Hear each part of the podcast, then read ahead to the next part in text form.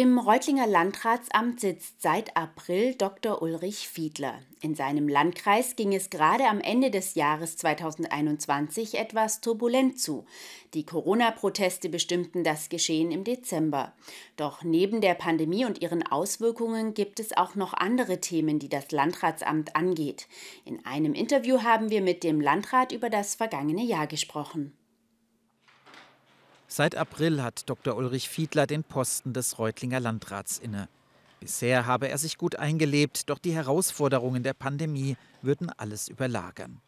Für die Corona-Proteste in Reutlingen, die am Ende des Jahres 2021 die Schlagzeilen beherrschten, zeigt er Verständnis. In einem pluralen Staat dürfe man seine Meinung kundtun. Dass Gesellschaftsteile ihre Meinung immer aggressiver zum Ausdruck bringen würden, erschüttere ihn allerdings. Am Montag nach der Demo am 12. Dezember fanden Mitarbeiter des Landratsamts das Gebäude mit Hakenkreuzen beschmiert vor. Das bedauere ich sehr, äh, wenn das so weit führt, dass Gebäude der äh, öffentlichen Verwaltung äh, und die Hakenkreuze waren ja nicht nur hier am Landratsamt, sondern auch zuvor ja auch schon mal an anderen Gebäuden beschmiert werden mit Symbolen einer Diktatur, die wahrscheinlich eine der schlimmsten ist, die die Welt je erlebt hat, dann erschüttert einen dieses.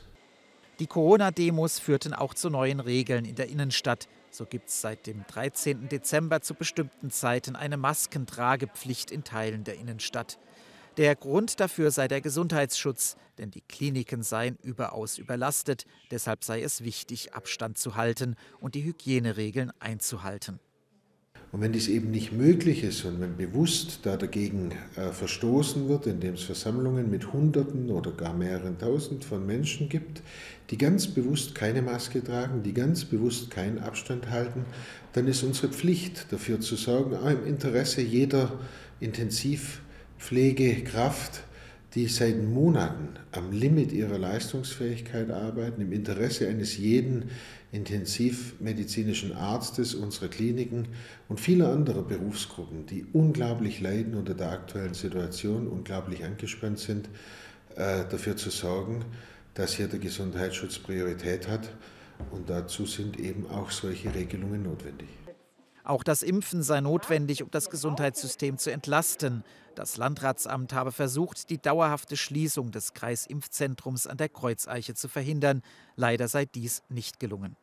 Zwischenzeitlich haben wir aber Strukturen aufgebaut äh, in dieser vierten Welle, die es uns ermöglichen, sogar deutlich mehr Impfdosen zu verimpfen, als das zu besten Zeiten im Kreisimpfzentrum der Fall war die Strukturen noch dazu dezentral, bürgernäher also, als das der Fall war. Die finanzielle Situation des Landkreises sei indes nicht so schlimm wie ursprünglich befürchtet.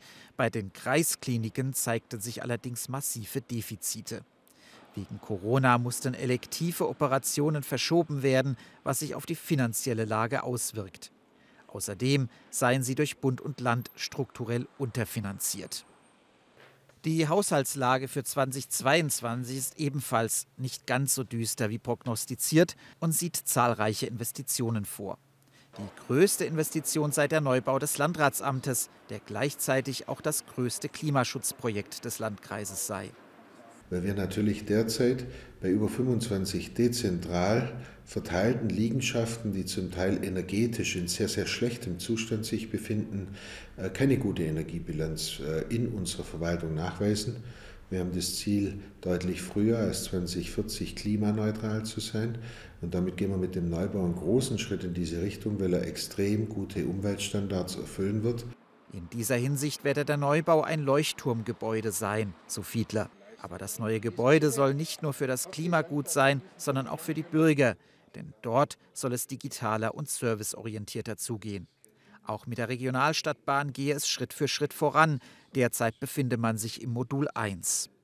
Die Elektrifizierung der Amstalbahn schreitet fort, sodass wir da sehr, sehr bald den Halbstundentakt realisieren können und eine Elektrifizierung der Strecke vorweisen können. Auch dies ist natürlich ein Riesenbeitrag zum Klimaschutz in mehrerlei Hinsicht. Erstens kann die Bahn dann mit Strom fahren, was natürlich äh, dann, wenn der richtige Strom eingesetzt wird, ein riesen ökologischer Vorteil ist.